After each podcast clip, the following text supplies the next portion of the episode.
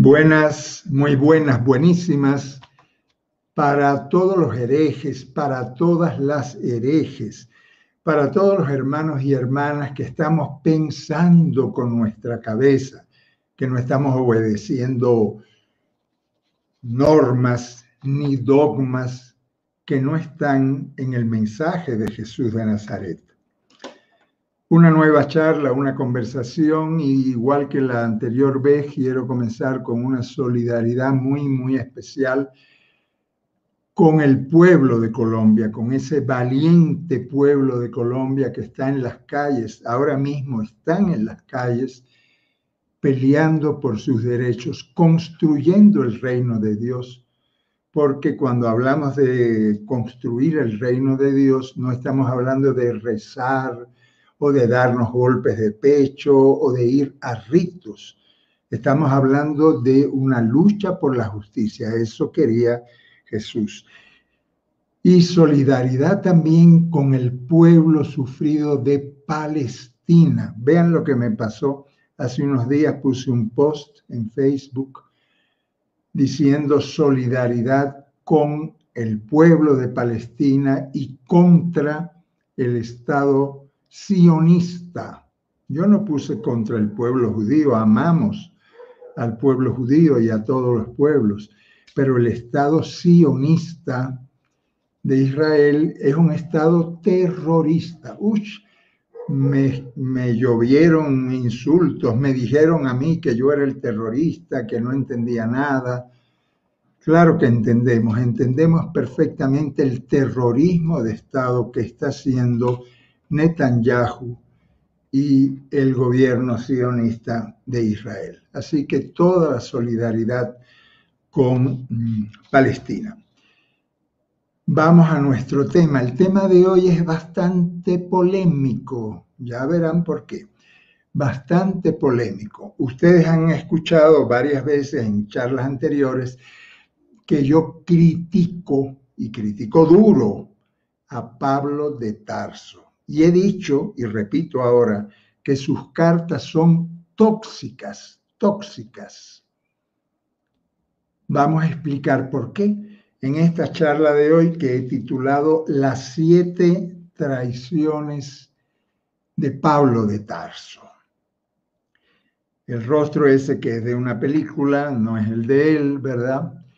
Y pongo yo al lado el mayor influencer del cristianismo, porque realmente Pablo de Tarso ha sido, las iglesias hablan más de Pablo que de Jesús, leen más las cartas de Pablo, están más influidos, su, su pensamiento religioso está tomado de las cartas de Pablo, no de los evangelios de Jesús. Por eso vamos a tratar de descubrir esas siete traiciones de Pablo. Digamos que Pablo se llamaba Saulo, él se cambió después el nombre. Pablo nació en Tarso, más o menos por el año 10. Eh, era un poquito más joven que Jesús, el año 10 más o menos. Recuerden ese nombre de Tarso, que hoy día está en Turquía, es una ciudad donde nace Pablo y donde se cría Pablo con su familia, que tenía bastante, era una familia acomodada. Es importante ese nombre de Tarso para comprender algunas cosas posteriores. Una familia acomodada que lo manda a estudiar en la mejor escuela farisaica de Jerusalén, la escuela del rabino Gamaliel, como si fueras ahora a Harvard, ¿no? La escuela del, rabino Gamaliel, ahí estudió Pablo de Tarso, porque Pablo de Tarso era fariseo, fariseo de, desde la punta del pelo hasta el dedo meñique. Pablo de Tarso, como era una familia muy acomodada, aprendió eh, griego, hebreo, arameo, eh, latín, sabía cuatro idiomas tenía ciudadanía romana, lo cual le permitía viajar por, todos los países que quisiera. A pie, porque era un caminante empedernido, dicen que llegó a caminar 16 mil kilómetros para fundar una iglesia aquí y otra allá y otra allá. Era un caminante empedernido.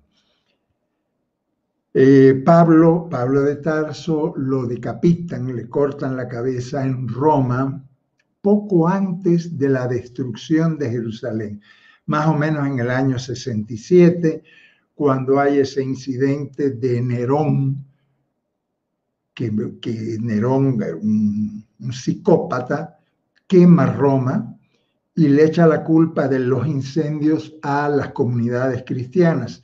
Pablo estaba por allá, lo agarran preso, lo acusan del incendio de Roma y lo matan, lo decapitan, más o menos en el año 67. El mayor influencer del cristianismo. Pero hay que decir algunas cosas interesantes de Pablo que no se sabe. Ponme la otra, Clarita. Pablo no fue uno de los doce apóstoles, ¿no? No solo no fue uno de los doce apóstoles, sino que Pablo no conoció a Jesús, nunca lo oyó hablar, nunca oyó sus parábolas, nunca comió pescado en el lago de Galilea con Jesús. Él no conoció a Jesús Mejor dicho, él no sabía nada de Jesús de Nazaret. Sin embargo, él tiene un relato después de la muerte de Esteban, el primer mártir cristiano, donde Pablo participa guardando la ropa de los que le apedrearon. Cuenta el libro de los Hechos de los Apóstoles que iba camino a Damasco, en Siria, a seguir persiguiendo a los cristianos y en mitad de ese camino siempre lo han imaginado con un caballo, pero él no iba a caballo, él iba a pata. A mitad de camino, Pablo tuvo una, una revelación. ¿Qué habrá sido? A lo mejor el sol terrible que hay en esa zona le, dio un tabardillo. Le, ¿Qué habrá sido? Él dice que él vio a Jesús resucitado en el camino de Damasco, en el camino hacia Damasco. Naturalmente, lo lógico hubiera sido de que si él vio a Jesús resucitado y él sabía que en Jerusalén estaba la mamá de Jesús y los amigos de Jesús y Pedro y Santiago y Juan y María Magdalena, lo lógico hubiera sido que Pablo diera media vuelta y volviera a Jerusalén para hablar con los que sí, con las que sí conocieron a Jesús. Ah, Pablo no hizo eso. Pablo se fue tres años, oigan, tres años se fue a Arabia a predicar su evangelio, a predicar su gran revelación de Jesús resucitado. Y él en sus cartas dice que a él nunca le interesó saber nada de Jesús, porque eso era un conocimiento según la carne. Él lo que predicaba era al Señor resucitado, al Cristo elevado como Señor de los cielos y de la tierra. Esto es muy importante porque Pablo, convertido al cristianismo, no le interesó ni hablar con María, ni con Magdalena, ni con, ni con nadie. Más aún, Pablo nunca visitó el lago de Galilea. Eh, Pablo, en las cartas de Pablo, no hay geografía, ni biografía, ni historia de Jesús. Pablo no sabía nada de Jesús, pero él afirmaba que él era apóstol de Jesús y que Jesús hablaba por su boca. Pablo de Tarso, empedernido caminante y también escritor, gran escritor, las cartas de Pablo.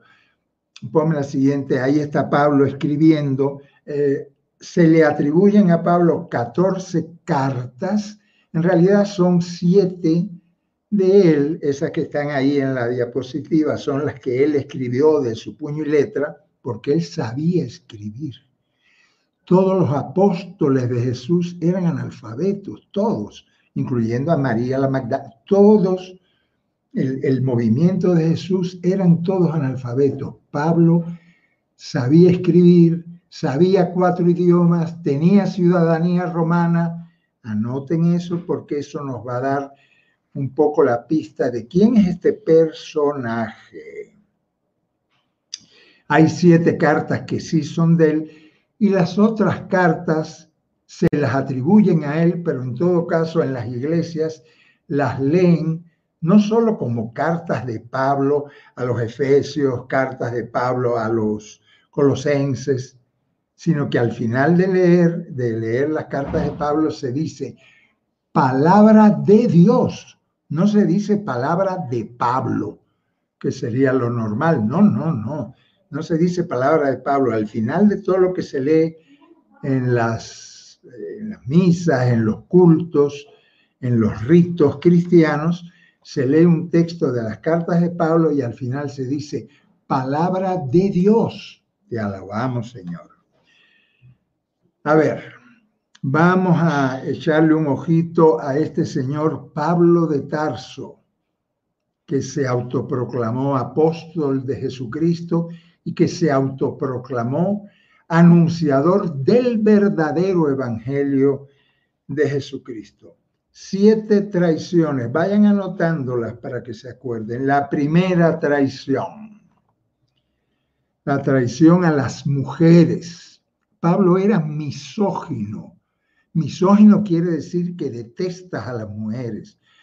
No solo porque no se casó, él nunca se casó ni quería tener compañera y le decía a todo el mundo que, que lo sigan a él, que no se casen, que, ¿verdad? Que eso él en una carta dice, bueno, si, si no pueden aguantarse, es mejor casarse que quemarse en el infierno. Mejor dicho, que el matrimonio era como, una, como un paracetamol para que no te quemes en el infierno.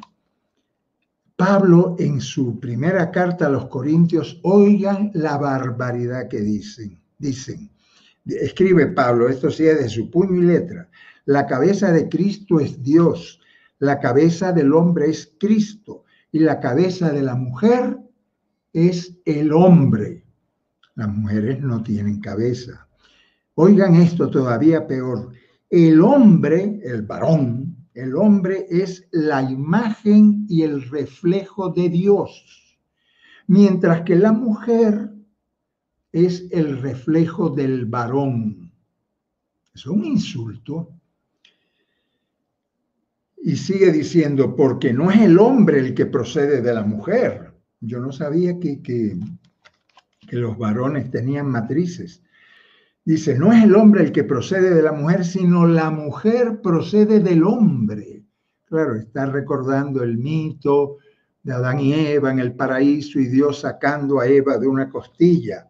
En esa misma carta, la primera a los Corintios, un poquitico en el capítulo 14, dice Pablo, y las mujeres, las mujeres que guarden silencio en las iglesias porque no les es permitido hablar, ni preguntar, ni opinar, ni, ni abrir la boca. Dice, si quieren aprender algo, que en la casa le pregunten a sus maridos, porque no es correcto que la mujer hable en la iglesia qué grosería, qué, traición a las mujeres. Jesús, que era feminista, y Pablo, misógino perdido. Esa es la primera. Vamos a la segunda traición. La traición a los homosexuales, a la comunidad diversa, a la comunidad LGBTI.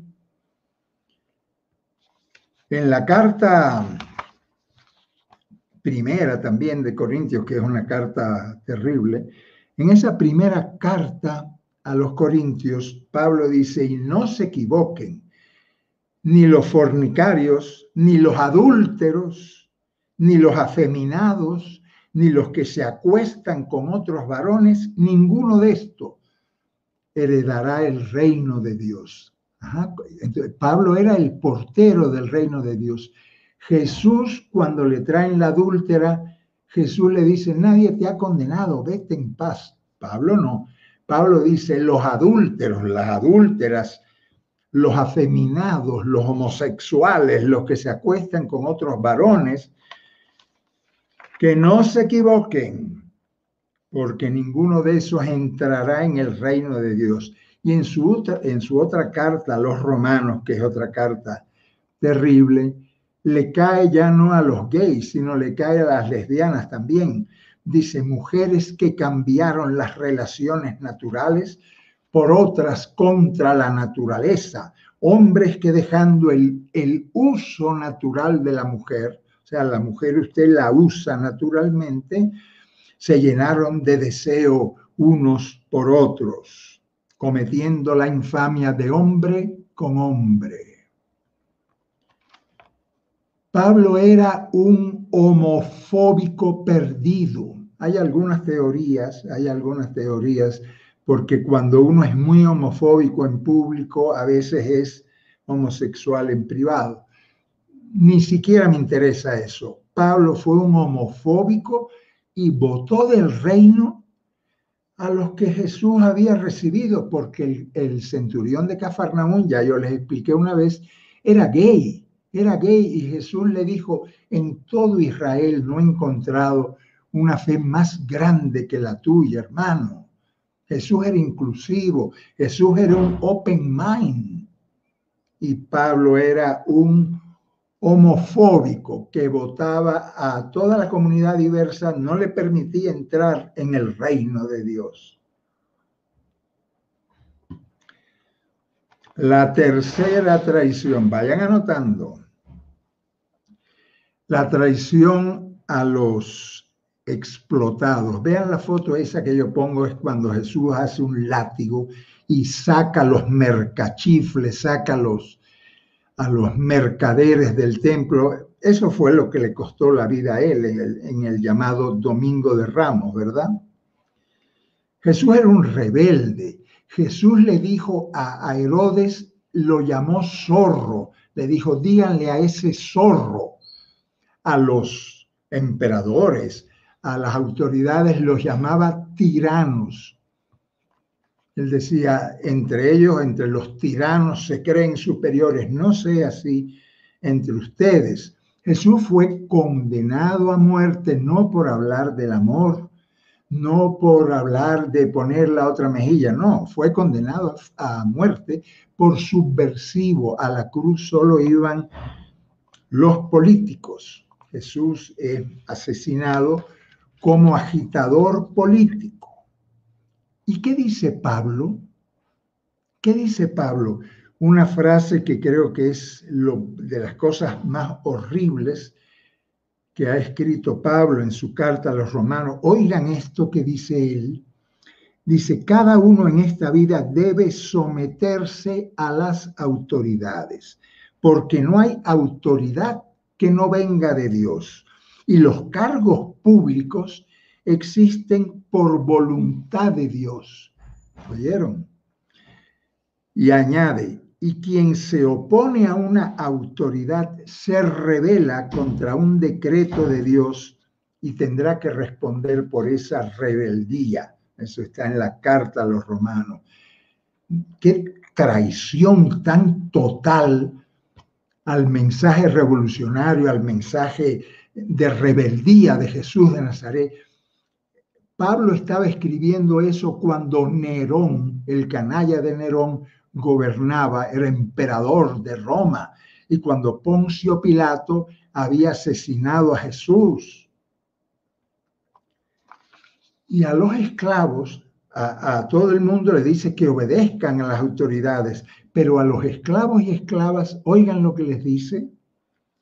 Dice, esclavos, obedezcan a sus amos con respeto y temor, como a Cristo. A los esclavos y esclavas le dice que obedezcan a esos amos canallas que los latigueaban, que los castraban, que los empalaban, que las violaban. Obedézcanlo como a Cristo. Cuarta traición, vayan anotando la traición a los pecadores. Jesús era un man que Jesús se sentaba a comer con todo el mundo, se sentaba a comer con publicanos y con pecadores, eh, pecadoras, con prostitutas. Jesús comía con todo el mundo, con todo el, y comía y bebía tanto que lo acusaron de comilón y borracho. Eso dijeron de Jesús. De Juan decían que era un profeta. Dice, ¿y de mí qué dicen ustedes que soy un comilón y un borracho? ¿Qué decía Pablo? En esa primera carta a los Corintios dice Pablo, les escribí que no se junten con ninguno que sea fornicario, ni borracho, ni ladrón. Añade, con los viciosos, ni sentarse a la mesa. Ajá. Con los viciosos, ni sentarse a la mesa. Jesús era un hombre alegre, era un hombre contador de cuentos, que tomaba vino, que bailaba, que vivía alegre, y Pablo era un inquisidor. Pablo fue un inquisidor. Jesús era un hombre alegre y Pablo fue un inquisidor que estaba nada más que contando los vicios, los pecados, y los pecados sobre todo sexuales, que esa era la obsesión suya, los pecados sexuales. Le contagió después a los obispos venideros esa misma obsesión por lo sexual. Quinta traición de Pablo a los pobres, a las pobres. Jesús proclamó, felices los pobres, felices las pobres. Para ustedes es el reino de Dios. No van a ir ustedes al reino, es el reino de Dios el que llega a ustedes, el que viene a ustedes venga tu reino, esa es nuestra oración. Los amares, los despreciados, los que no tenían nada, las prostitutas, las limosneras, los pobres y las pobres. ¿Y qué dijo Pablo de los pobres y las pobres? No dijo nada, no dijo nada. En los evangelios creo que hay como 200 veces que se dice la palabra pobres, anawins, amares.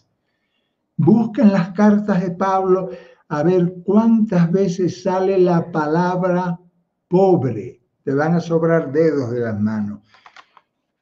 El reino de Dios entregado a los pobres era la pasión de Jesús de Nazaret. Esa fue su, su, su pasión. A Pablo no le interesaba eso porque él estaba preocupado por los vicios, los pecados sexuales, Pablo no habla de los pobres ni del reino de Dios. Eso no le interesaba a Pablo y es el centro de la buena noticia de Jesús. La sexta traición es todavía mucho peor. La sexta traición es una traición a Dios, a Dios. Pablo no conoció a Jesús, nunca le oyó hablar del Abba, nunca le oyó hablar del papá, papaito, papito, nunca. El Dios de Pablo no es el Abba, el Dios de Pablo es el Dios del Antiguo Testamento, es Yahvé de los ejércitos. Es un Dios vengativo, sanguinario, que le pide a Abraham, para que demuestre su fe, que mate a su hijo Isaac. Y Abraham le agarró la mano y le impidió matarlo, pero a su propio hijo, a Jesús de Nazaret, lo mandó a matar, porque según Pablo, oigan esto, porque esto sí es una, iba a decir una herejía, no, una herejía no, esto es una, una blasfemia contra Dios. El plan de Dios, según Pablo, era matar el plan que Dios tenía era matar a Jesús para lavar en su sangre el pecado original de Adán y Eva. Horroroso, horroroso.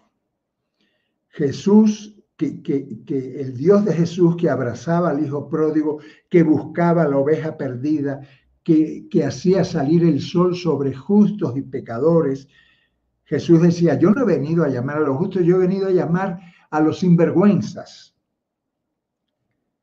Pero el Dios de Pablo no. El Dios de Pablo es el mismo Dios del Antiguo Testamento colérico, sanguinario.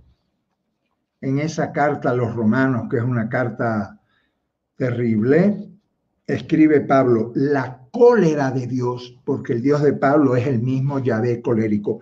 La cólera de Dios se revela desde el cielo contra la impiedad de los hombres. Dios entregó a Cristo por nuestras impiedades. O sea que Dios manda matar a Jesús para tranquilizar su cólera en la cruz. Qué horror. Y todo esto, bueno, hay una frase de Pablo terrible que dice, sin sangre no hay salvación, sin sangre no hay redención. Mejor dicho, hermanos y hermanas que me escuchan, hay dos dioses. El Dios del que habló Pablo, el Yahvé colérico y sanguinario, y el Dios que nos anunció Jesús, que es el papá, mamá, el abba, el, el, Padre bueno que nos abraza con entrañas de madre, como dice el, la parábola del Hijo Pródigo. Hay dos dioses. Y séptima traición, no solo a Dios, sino a Jesús de Nazaret. Pablo traicionó a Jesús de Nazaret. Jesús de Nazaret fue un profeta, un maestro ético. Jesús echó a andar un movimiento de, justicia de hombres y mujeres que luchan por un mundo mejor, por otro mundo posible. Jesús no fundó ninguna religión, ni, ni, mandó a rezar en ningún templo, ni hizo ninguna transustanciación de panes y vinos. Les hablé de Tarso, ¿verdad? Tarso era una ciudad sumamente importante, era un centro espiritual de la religión de Mitra, y ahí se hacían sacrificios con pan que se llamaba la sangre de Mitra y con, eh, perdón, con pan que se llamaba el cuerpo de Mitra y con sangre, con vino. De ahí lo tomó Pablo de Tarso, el rito mal llamado de la transustanciación.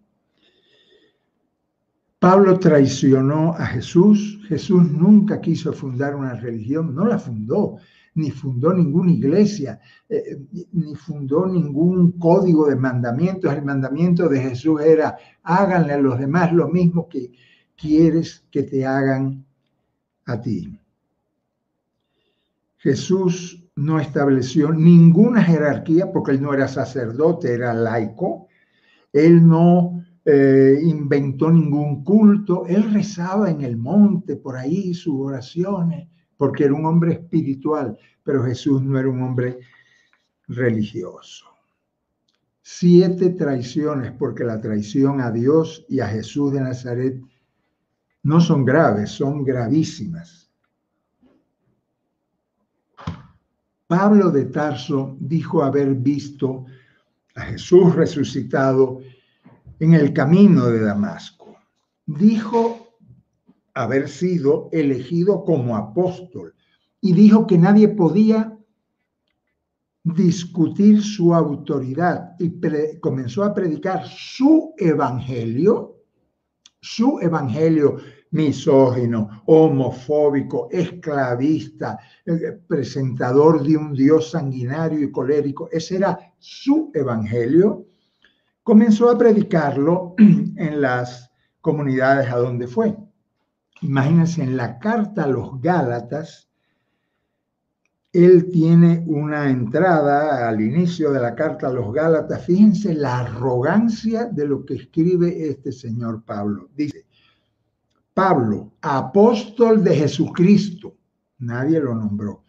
Pablo, apóstol de Jesucristo a las iglesias de Galacia gracia y paz sean con vosotros. Os advierto, en, el primer, eh, en la primera línea, os advierto que si alguien se pasara a otro evangelio diferente del que yo os he anunciado sea anatema. Anatema es maldito. Sea maldito.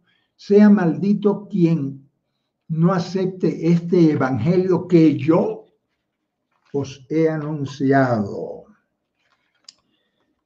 Ah, qué cosa tan terrible, ¿no? Y Pablo era una buena persona, él era una buena persona, él estaba convencido de que lo que él hacía, lo hacía por el reino de Dios. Y no era por el reino de Dios, era por una religión farisaica, porque él era fariseo y lo siguió siendo toda la vida. Dentro de esa religión que Pablo de Tarso inventa, está el tema de la divinización de Jesús. Es Pablo de Tarso el que diviniza a Jesús. Vean ese icono maravilloso, el Pantocrator. Pablo inventó, la divinizó a Jesús. Jesús, si, Jesús hubiera oído eso, se le daba un infarto los judíos, las judías creen en un solo Dios. ¿Cómo va a ser que un hombre, un hombre que come, que va al baño, que esto, que habla, que estornuda, cómo va a ser que un hombre sea Dios si de Dios no sabemos nada? A Dios no le vio jamás nadie. ¿Cómo tú vas a decir, fulanito es Dios si de Dios no sabemos nada. Si tú dices fulanito es blanco o es negro, ahí sí, porque tú sabes lo que es la blancura y la negrura. Tú sabes lo que es una piel blanca o una piel negra. Pero si tú dices fulanito es Dios, no estás diciendo nada. La misma afirmación es absurda porque de Dios no sabemos nada. Pero Pablo de Tarso divinizó a Jesús. Lean la entrada de la carta a los filipenses, a la carta a los colosenses, que es un himno cristológico que se lo inventó él, totalmente eh, absurdo, totalmente fuera de lugar. El cristianismo, esto no el camino de Jesús, porque el camino de Jesús está clarito en el Evangelio. El cristianismo o mejor dicho, el jesucristismo, el hablar de Jesucristo y del Cristo y el Cristo es un invento, sé la palabra que estoy diciendo, es un invento de Pablo de Tarso. Jesús fue un profeta, un maestro ético, una maravilla de persona, el gran amigo por el que seguimos luchando y en el que creemos porque en la palabra de Jesús, quien les habla cree y estoy seguro de que ustedes también, pero en la palabra de Pablo no. Una religión inventada por Pablo. Magdalena sí conoció a Jesús Jesús nunca pretendió ser Dios ni que lo honraran como Dios ni un disparate. Jesús no se predicaba a sí mismo. Jesús predicaba el reino de Dios y su proyecto era, como les digo, un movimiento de hombres libres, de mujeres libres. Esa foto que ven a ustedes es una pintura muy impresionante de cuando destruye, cuando el imperio romano destruye Jerusalén, destruye el templo de Jerusalén, arrasa con todo en Jerusalén. Eso ocurrió en el año 70. El emperador romano, como había revueltas de judíos, mandó las tropas más crueles a arrasar con todo. Por eso fue que no quedó nada de las comunidades, no quedó nada, prácticamente nada, porque los evangelios se escribieron después, no quedó nada de, las comunidades que fundó Jesús, que fundó María, la mamá, María Magdalena, en Jerusalén, en Galilea, en Palestina. No quedó nada. Lo que quedó fue las iglesias que fundó Pablo con su evangelio y si usted no aceptaba el Evangelio de Pablo, era un maldito. Hay un problema todavía más grave. Usted agarra su, agarre su Biblia ahora, agarra su Biblia y eh, deja el, mira cómo está el chamo ese, pasando páginas. Pase el Antiguo Testamento y llegue al Nuevo Testamento. Usted abre el Nuevo Testamento y lee Evangelio de Mateo, Evangelio de Marcos, Evangelio de Lucas, Evangelio de Juan, y después vienen las cartas de Pablo. Hay que hacer exactamente lo contrario. Las cartas de Pablo fue lo primero que se escribió. Bueno, los apóstoles eran analfabetos. Las cartas de Pablo se escriben unos 30 o 40 años antes que los evangelios.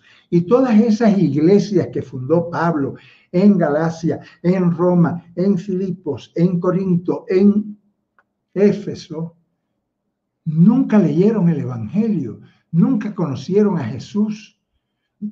Lo único que sabían de Jesús eran las cartas bombásticas, tóxicas que Pablo escribía y les enviaba.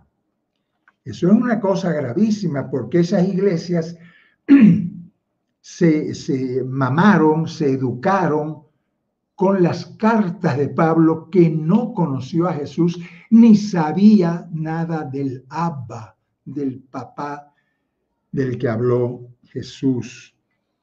Durante 30, 40 años, esas comunidades se alimentaron de las cartas de Pablo y nunca conocieron los evangelios que fueron escritos 30, 40, 50 años después de las cartas de Pablo. Eso es gravísimo.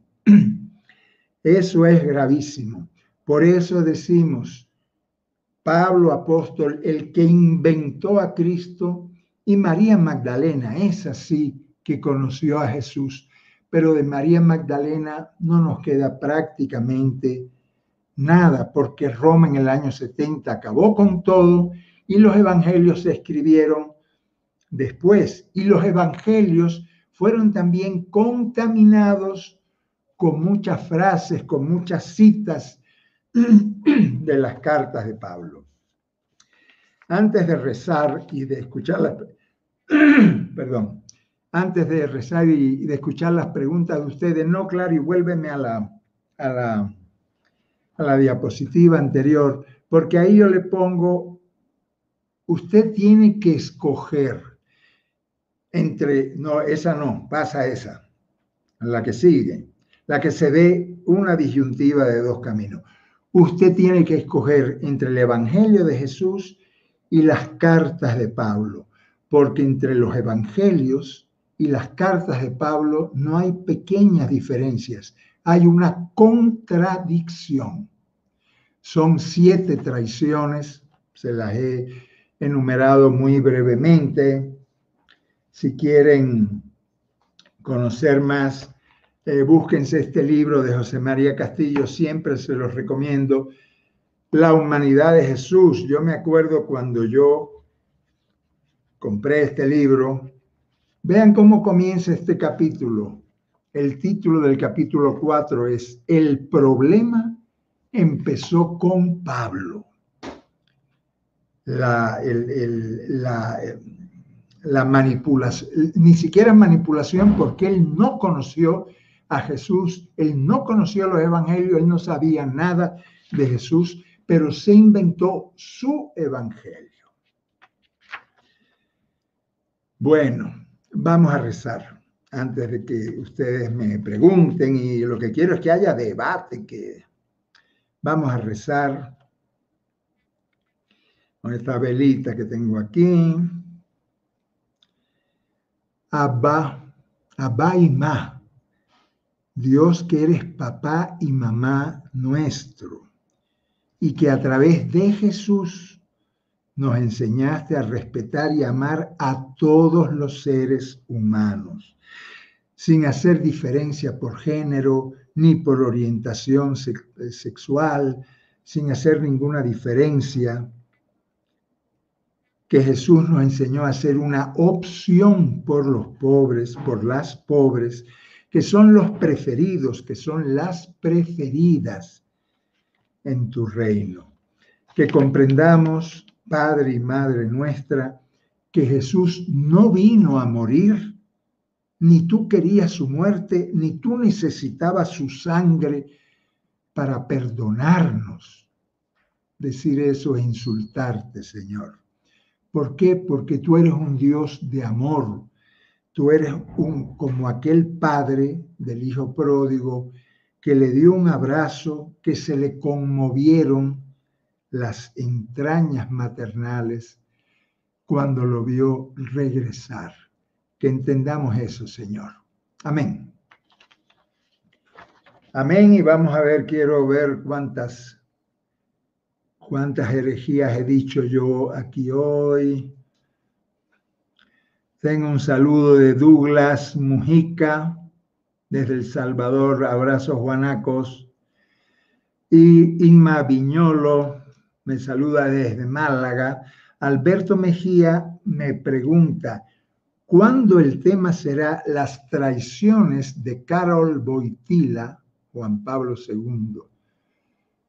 Pues es un gran tema, Alberto, un gran tema.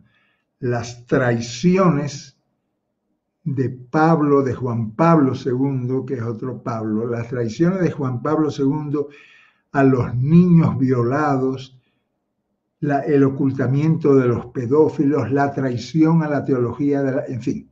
Eso será, te anoto el tema, Alberto, gracias. David Silva me saluda. Me saluda Raúl Morales. Saludos, camarada, que el moreno esté con usted y contigo también, Raúl.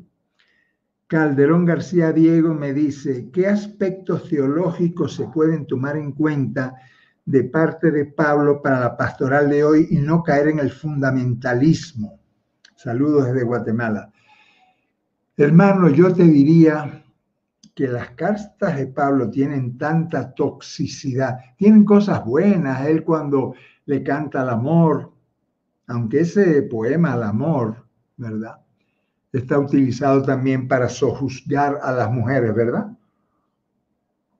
Para que las mujeres en nombre del amor le aguanten todos los maltratos a los varones. Pero bueno, tiene cosas buenas y cosas que se pueden aprovechar, pero yo te diría que para ese trabajo pastoral, Calderón, tomes las parábolas de los evangelios, ni siquiera los discursos del evangelio de Juan. Toma las parábolas del evangelio. Hay tantas, son tan, tan hermosas, son tan profundas, son tan evangélicas. Toma las parábolas y deja a un lado de momento la, las cartas de Pablo. Marcos Zumbado Gutiérrez me saluda desde Costa Rica. Un abrazo, Tico, pura vida. Jairo Mejía eh, dice, Jairo, Jairo, amigo, un abrazo. Me dice, siempre fieles a las citas de los herejes y las herejes. Qué bueno, Jairo. Lice Rodríguez me saluda eh, desde el Salvador, desde Colón. Fefi Santos me saluda también desde España. Sebastián Rebeco me dice, fue bautizado Pablo. Sí, seguramente. Él fue, él era circuncidado al octavo día, ya se gala de que él fue circuncidado al octavo día. Sí, seguramente fue bautizado, aunque no sabemos, a lo mejor lo bautizó Ananías, esa narración de Ananías que le quita las escamas de los ojos, lo bautiza y él no le pregunta a Ananías ni a nadie quién era Jesús de Nazaret. Por eso en las cartas de Pablo ustedes verán que no se menciona la palabra Nazaret, ni la palabra Galilea, ni la palabra Poncio Pilato. Pablo no pregunta por qué mataron a Jesús, eso no le interesa. Él decía que a él no le interesa el Jesús según la carne. Él está en otro nivel en el nivel del resucitado. Sí, sí. Eh, René Vanegas me saluda desde Santa Ana. Espera. María Fernanda Molina, Marcos Salas, Leonardo Pérez me dice, yo creo que Pablo era gay y por eso sus escritos tan fuertes, además de su celibato bastante extraño para el judaísmo. Tienes toda la razón, Leonardo. Jesús tenía su compañera, Pedro, Santiago, todos tenían sus compañeras. Y Pablo dice, yo podría tener una compañera, pero no, yo prefiero quedarme como estoy. Incluso querría que ustedes sigan mi ejemplo, pero bueno, si no pueden aguantarse, mejor casarse que quemarse. Oye esa vaina.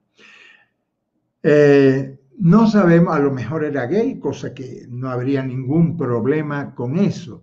A veces los homofóbicos hacia afuera son homosexuales hacia adentro. Pablo tiene una, una frase que dice, tengo un aguijón en mi carne que no me deja vivir. A lo mejor el aguijón era eso, quién sabe. Y el problema, eso no sería el menor problema. El problema es ser homofóbico y condenar a los homosexuales. Eh, dice Sebastián Rebeco, la misoginia de Pablo presente en sus cartas canónicas pudo ser superado por comunidades posteriores como las que configuraron el apócrifo de los hechos de Pablo y Tecla. Sí, pero de hecho no la superaron, la misoginia. El, escrito de Pablo y Tecla, pero el escrito de Pablo y Tecla es un canto a la castidad. Al, al, ¿Por qué? Porque los escritos de Pablo y Tecla y, todo lo que vino después en el siglo primero y en el segundo y en los primeros, en los llamados padres de la iglesia, estaban totalmente contaminados por la filosofía griega. Y la filosofía griega era, el alma es buena y el cuerpo es sucio, malo. Hay que pedirle a Dios salir pronto del cuerpo para tener el alma libre ante Dios. Qué terrible. Y esa misoginia, ese odio a las mujeres, porque la misoginia es el odio a las mujeres, estuvo en todos los primeros padres. Lean los textos de Tertuliano para que se horroricen. Yo tengo, mira, mira el libro que estoy leyendo, se los enseño. ¿Lo ven ahí? Sí. Una breve historia de la misoginia de Jack Holland. Búsquenlo. Es estremecedor la misoginia que nace de la filosofía griega y de la, de teología judía con el pecado original y Eva y todo eso. Esa misoginia la mama Pablo y la hace mamar a las primeras iglesias. Mónica Zúñiga me saluda desde Costa Rica.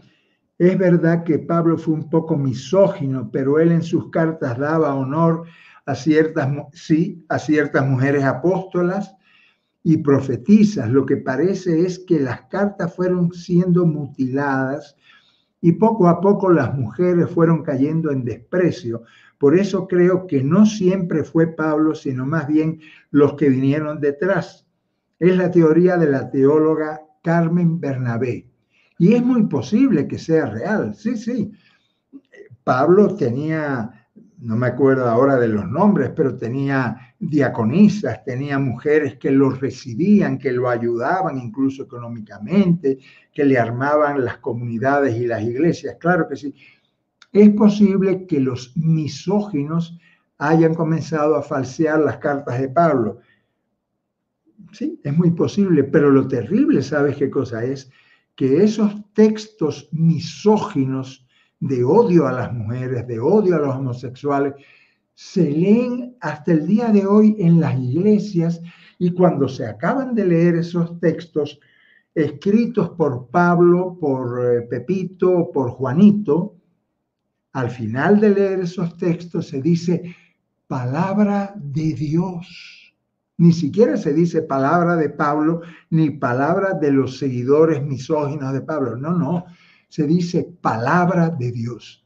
Y ahí está el pecado. Sí. Pero me parece excelente la teología de Carmen Bernabé. Sebastián Rebeco me dice, ¿es razonable la lectura contemporánea de Pablo al criticar a los afeminados?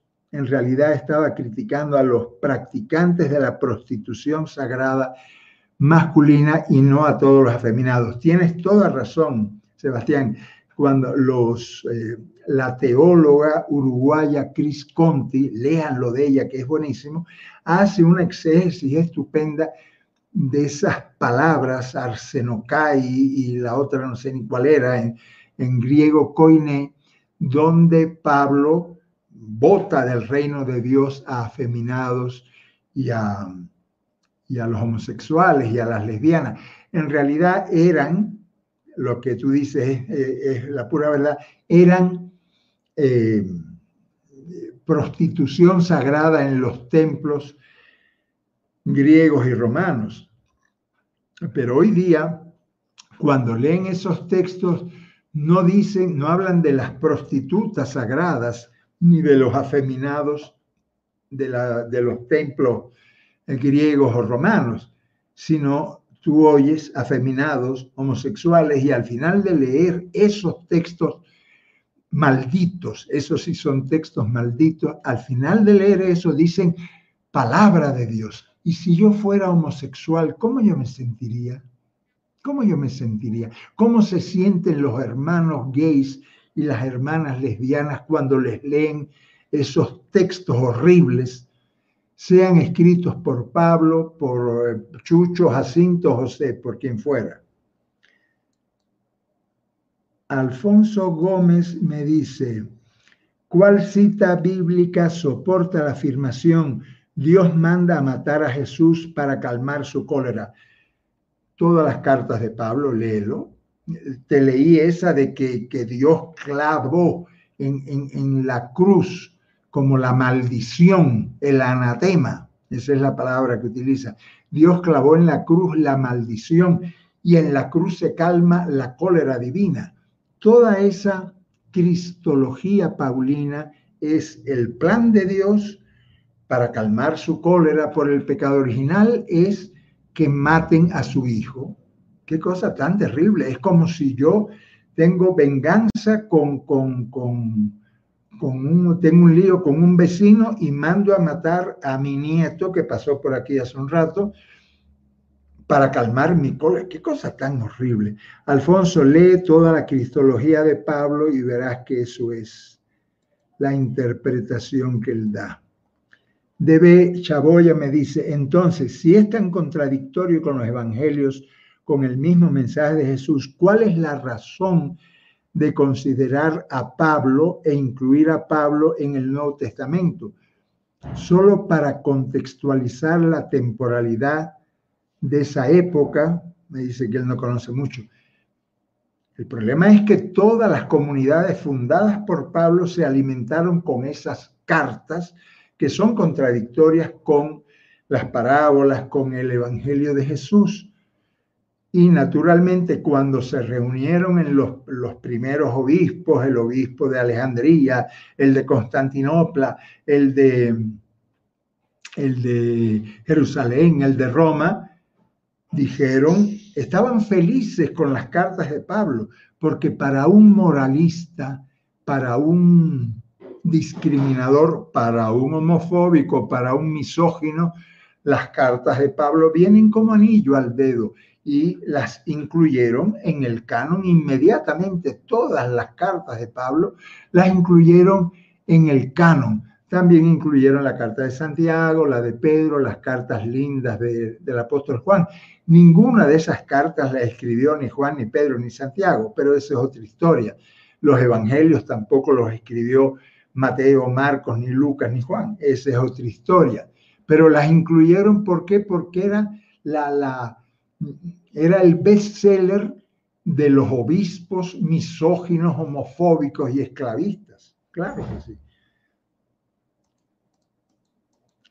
Esmeralda Morales, no, Alexander Ruiz me dice, como padre me parece una locura, por no decir otro calificativo, que el ABBA haya tenido un plan tan perverso para Jesús. Una locura de Pablo. Esto ha hecho mucho daño a quienes nos hemos acercado al cristianismo y al mismo tiempo nos hemos alejado de la espiritualidad. Tus palabras son santas, Alexander. Lo que tú has dicho, esa es la pura verdad.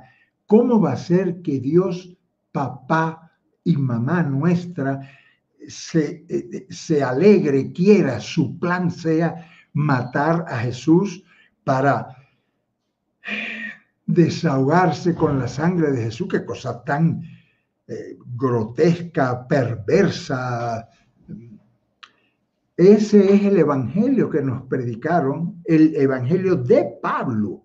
Y tú ves en la semana, ¿qué, ocurre en la Semana Santa? Ahí van los penitentes dándose látigo con cadenas, sangrando, eh, para imitar a Jesús. Pablo decía, yo completo en mi carne lo que falta a la pasión de Jesús. A la pasión de Jesús no le falta nada.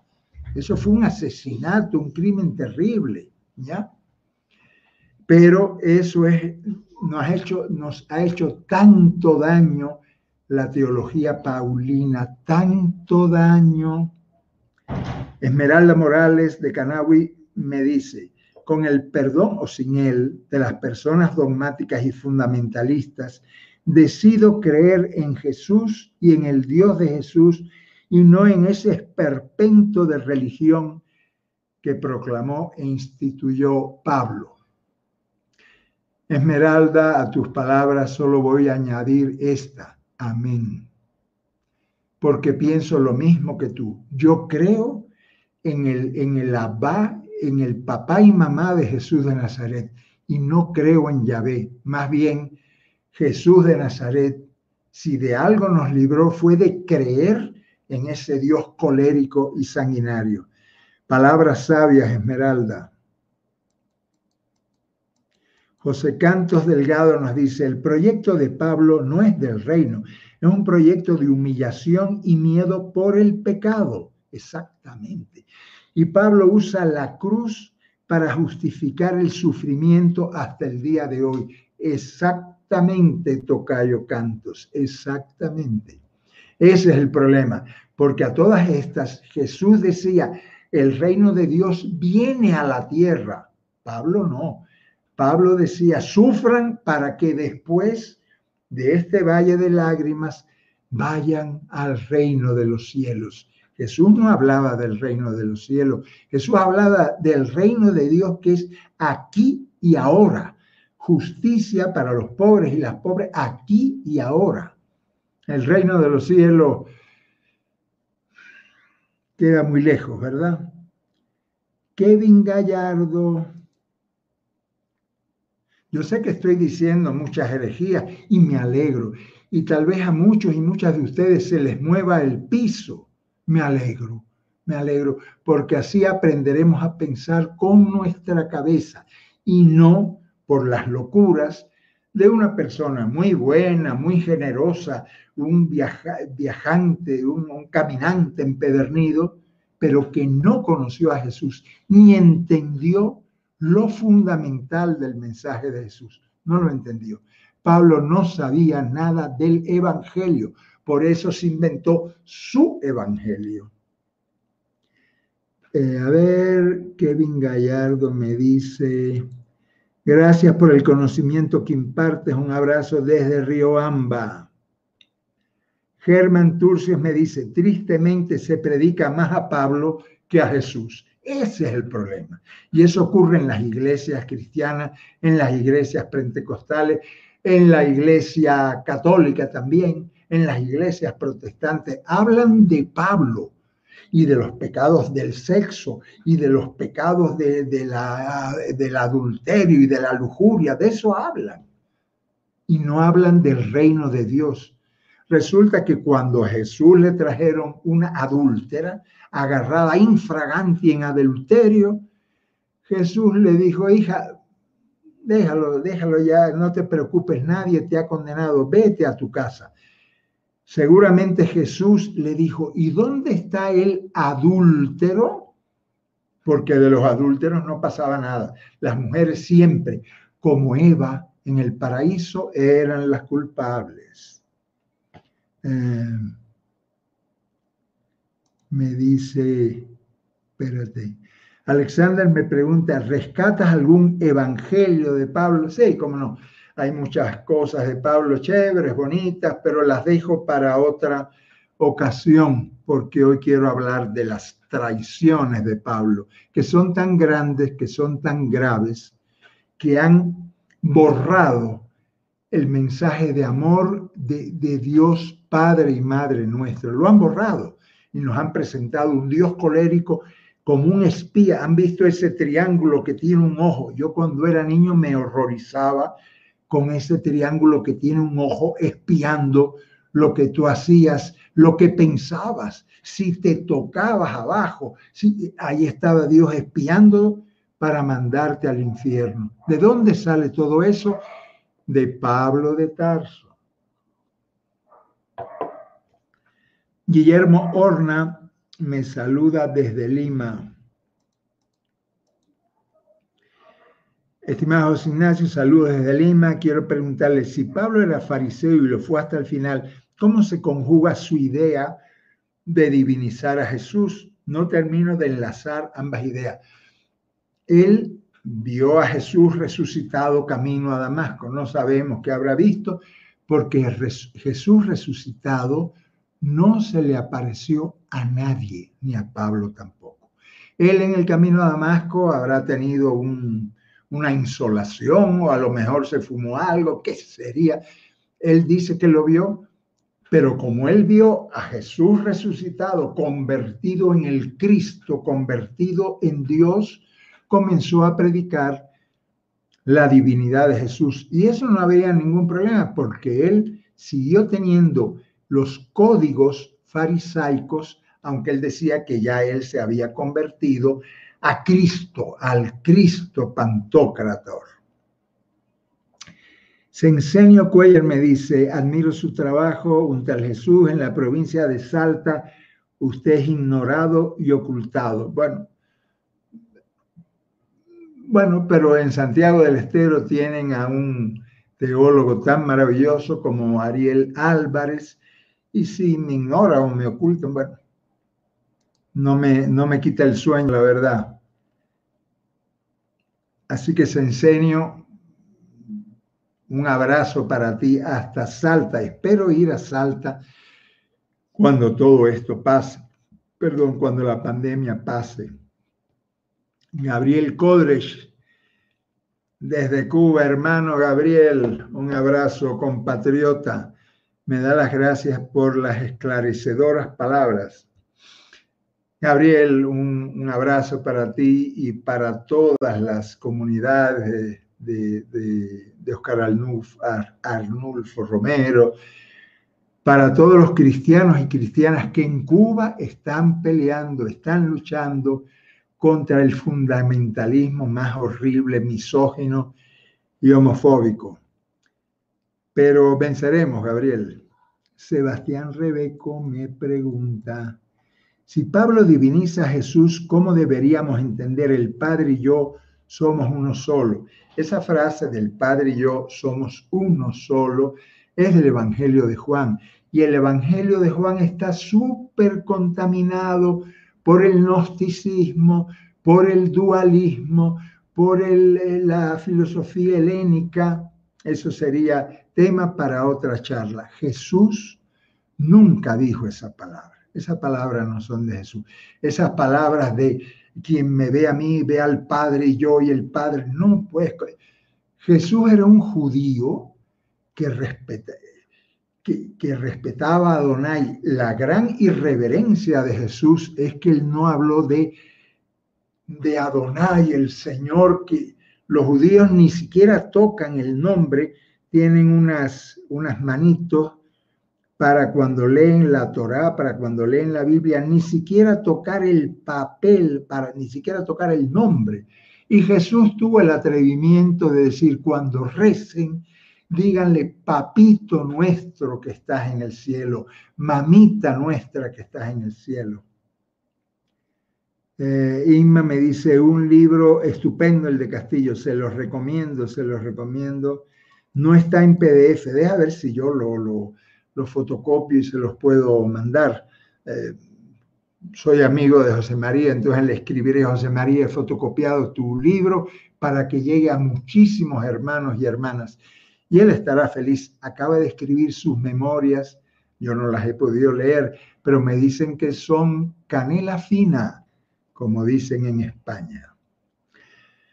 René Vanegas eh, me pregunta, ¿esa contaminación que usted mencionó se la denomina como agregados o interpolaciones. Claro, a veces son interpolaciones que, metieron, a veces son manipulaciones y cambios del texto. Por ejemplo, ¿se acuerdan ese texto en que los apóstoles le preguntan a Jesús eh, por el matrimonio y Jesús dice, bueno, al principio Dios lo hizo hombre y mujer. ¿Por qué? Porque los judíos, incluidos los apóstoles bien machistas, ellos estaban muy de acuerdo en que si eh, su esposa ya no les gustaba, le decían te repudio, te repudio, te repudio, la votaban y se iban con la otra. Y Jesús dijo, de ninguna manera, de ninguna manera, eso está prohibido porque lo que Dios unió, el machista no lo puede separar. Y dice, dicen los apóstoles, ah, pues si la cosa es así, si la cosa es tan tan, es mejor no casarse. Y dice Jesús, pues no se casen, no se casen. Hay eunucos que nacieron así, otros eunucos que los castraron, que los hicieron así, y otros eunucos por el reino. Los eunucos por el reino son los que viven con su esposa sin andar repudiándola y metiéndose con otras mujeres. Los eunucos por el reino no son los célibes, mojitas, no, no, no. Los eunucos por el reino, como él dice al comienzo de ese párrafo sobre el matrimonio, son los que viven en unidad con su esposa y no la repudian para meterse con otras mujeres. Esos son los eunucos por el reino. Eh, otro día vamos a hablar del tema este del celibato que también viene de Pablo de Tarso. A ver, Diego Pérez me dice como herejía, pero no sé qué dice. Ajá, el Clarita está poniendo ahí en el chat. Les recomiendo, aunque sea de mi hermana María y mío, la serie llamada Pablo de Tarso, el que inventó a, a Cristo, Pablo de Tarso, el que inventó a Cristo, y María Magdalena, la que conoció a Jesús. Lo tienen ahí frente a frente. En la página nuestra de Radialistas, www.radialistas.net, está esa serie en audio y en texto completita. Son 21 capítulos, 21 herejías buenísimas. Se lo recomiendo. No se arrepentirán. Ahí está, en la página nuestra usted lo puede bajar totalmente gratis, lo puede pasar en su emisora o en su taller o en su comunidad cristiana, le ayudará. Muchas comunidades lo que hacen, cogen un capítulo, lo hacen escuchar y después lo discuten. En esa serie, atrás de cada capítulo, también está la bibliografía. Eh, espérate que aquí me salte yo. Aquí me salté yo, como siempre me salto, me disculparán. Ay, ay Dios santo, yo qué, cómo me salté yo tanto. Un segundito. Ay Dios santo. Y tanta, cada vez tenemos más. Cada vez tenemos más, yo no sé ni cuántas he saltado yo aquí, Dios mío de la vida. No se preocupen, las que no pueda eh, responder ahora eh, por, por, es que son tantas, Dios. Ahí está. Dalila Hércules me dice, según la religión, Jesús vino a salvarnos de la ira de su propio Padre, de la ira de Dios por no obedecer. Qué error tan grande cuando el hijo pródigo regresaba, el padre no lo, no lo castigó, le dio un abrazo conmovido y su hijo era un buen sinvergüenza. Alfonso Gómez me dice, ¿cómo entender cuando se pone en labios de Jesús que es el Hijo de Dios, yo y el Padre somos lo mismo? Esas frases son del Evangelio de Juan y como digo, el Evangelio de Juan ya estaba muy, muy, muy contaminado por el gnosticismo y el platonismo. José Ricardo Quiroga me saluda desde Bolivia. Diego Pérez me dice, Jesús no salva al hombre de la ira del Padre, sino de sus propias acciones, de su propia caca. Oscar Figuera, saludos por la referencia del libro, ya lo descargué, qué bueno, qué bueno, Oscar. Karina Fonseca, Karina, hermana querida, Tica, un abrazo para ti. Estoy esperando respuesta a mi carta por este espacio tan valioso, te mando un abrazo desde Costa Rica, te debo una respuesta, exacto. Karina, pura vida, hermana, compañera querida. Eh, Dalila me saluda desde El Salvador y Alfonso desde Colombia. Viva Colombia, esa valentía del pueblo colombiano, caramba. Mari Carmen Betancourt me saluda desde Canarias. Gracias por su ser y por su estar. Hoy estoy feliz porque ayer, ya como somos de la, de la juventud acumulada, no de la tercera edad, en la tercera edad, somos la juventud acumulada. Ayer Atachi, mi compañera peruana, y a mí nos vacunaron con, la primera dosis, estamos felices. Eh, Carmen Valera me dice, me alegro oírle explicar también cómo lo hace el tema de Pablo de Tarso.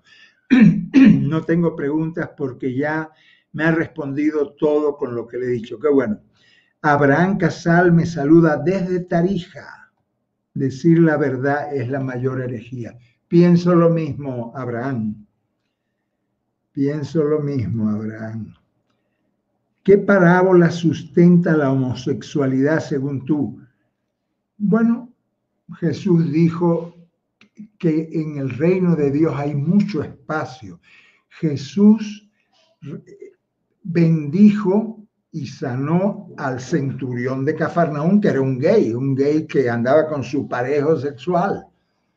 Y además Jesús en, el, Jesús en el Sermón del Monte dijo, el que le llame maricón, que lo lleven a los tribunales. El que le llame a alguien maricón, raca, en el tiempo de Jesús, raca significaba maricón. Y Jesús dice, el que le llame raca a un hermano que lo manden a los tribunales. Jesús era un hombre inclusivo, open mind.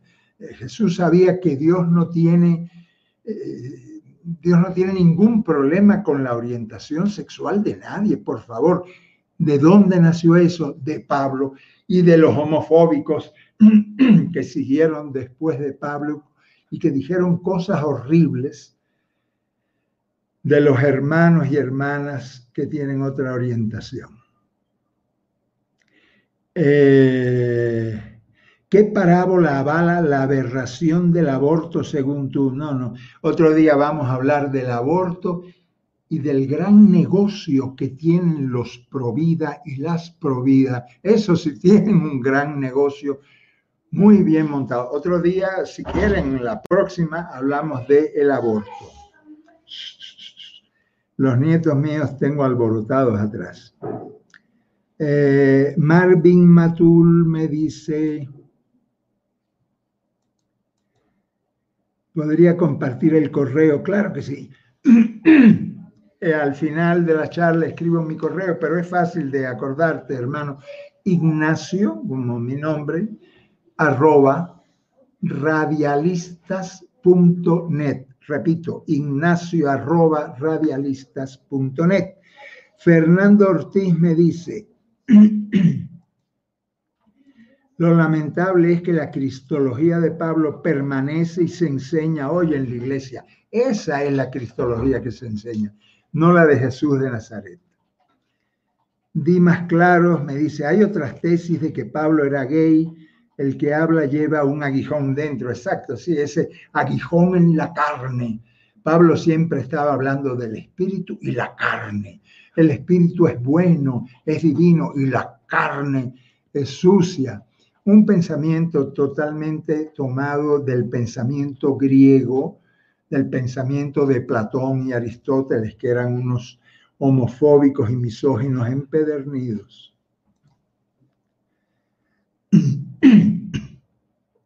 Diego Pérez me dice, y según tú Jesús no resucitó, no tiene sentido lo que dices. Claro que sí, Diego Pérez, yo creo que Jesús resucitó, pero la resurrección no es la reanimación de un cadáver, por favor.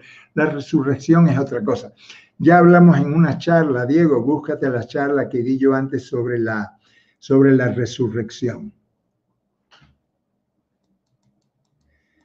Sebastián me saluda, Dalila me saluda.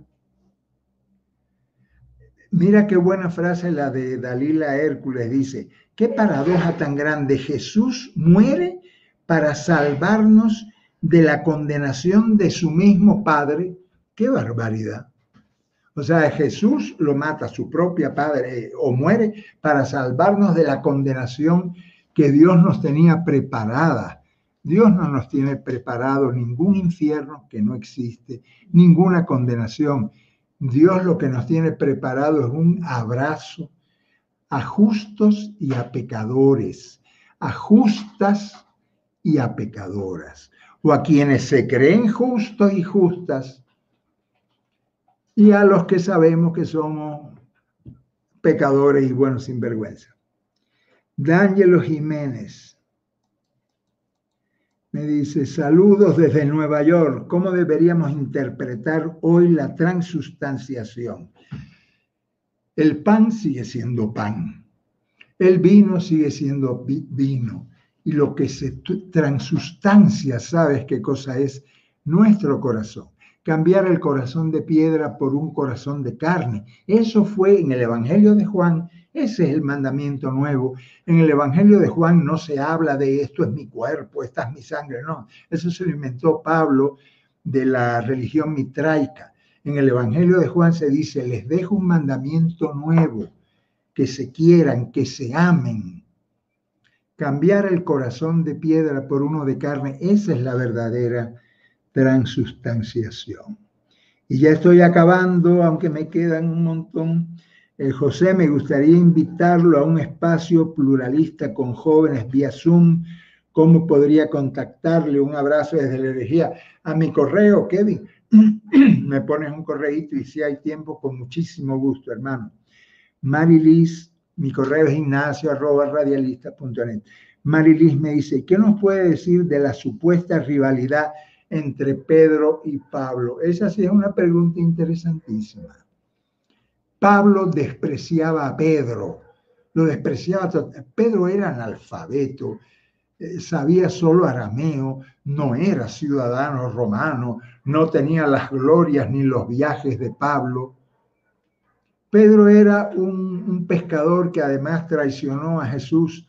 Pablo lo despreciaría con total seguridad. Tuvo grandes pleitos con él en aquel concilio de Jerusalén.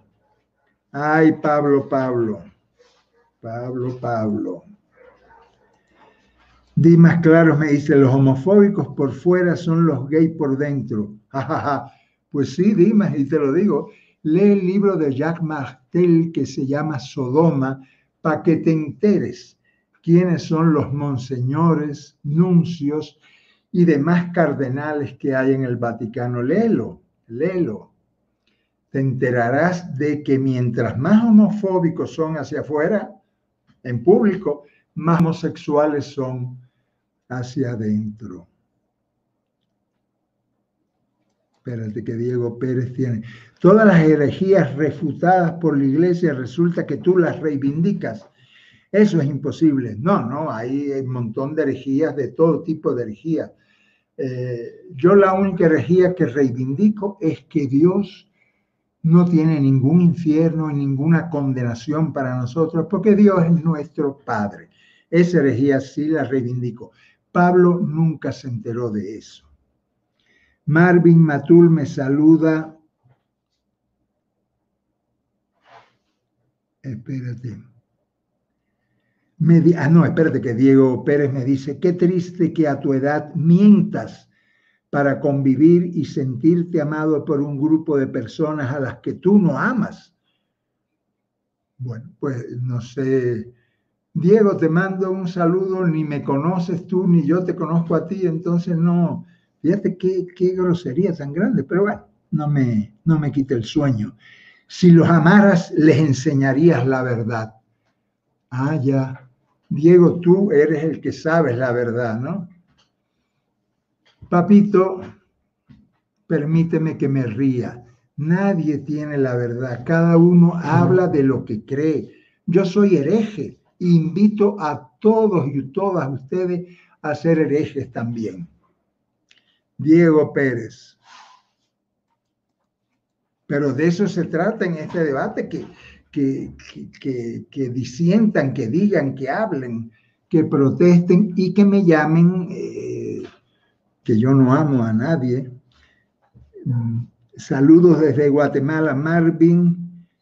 Me dice, el cristianismo ha mantenido, ha mamado más de Pablo y del pensamiento griego que de Jesús de Nazaret, claro que sí.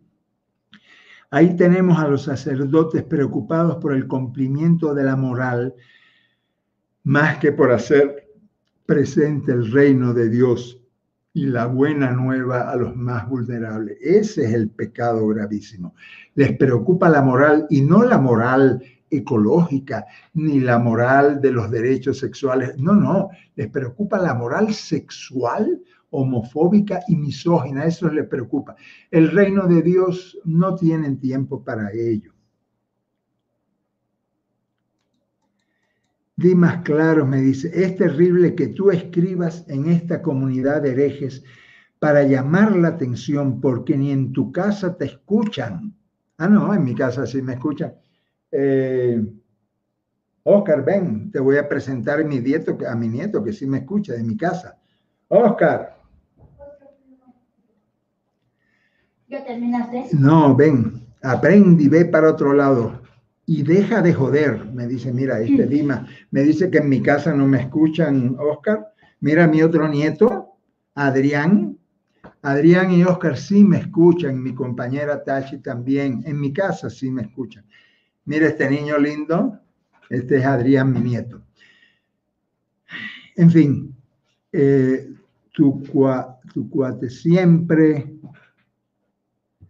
haciéndose caso en fin, Dimas me dice que a mí no me escucha y que deje de joder. No, de joder no voy a dejar, voy a seguir eh, molestando, invitando a herejes, a muchas mujeres y hombres herejes. Claro que los voy a invitar, para que pensemos con nuestra cabeza. Pero ahora sí tengo que dejar de joder porque ya estoy sobre la hora. Quedan muchas, muchísimas preguntas todavía. Eh, me quedo con la última de Dimas Claros el que me invita a dejar de joder. Un saludo, Dimas, bendiciones. Y, por, el, por el YouTube le sigo contestando a las otras preguntas que hay. Mándenme sugerencias de temas. Mándenme sugerencias de temas para que dentro de 15 días sigamos hablando de estos temas que nos interesan a nosotros y a nosotras herejes porque pensamos con nuestra cabeza y no con dogmas inventados ni por Pablo de Tarso, ni por ningún papa, ni por ninguna jerarquía que no conocen el mensaje democrático de Jesús. Un abrazo, hermanos. Hasta la otra.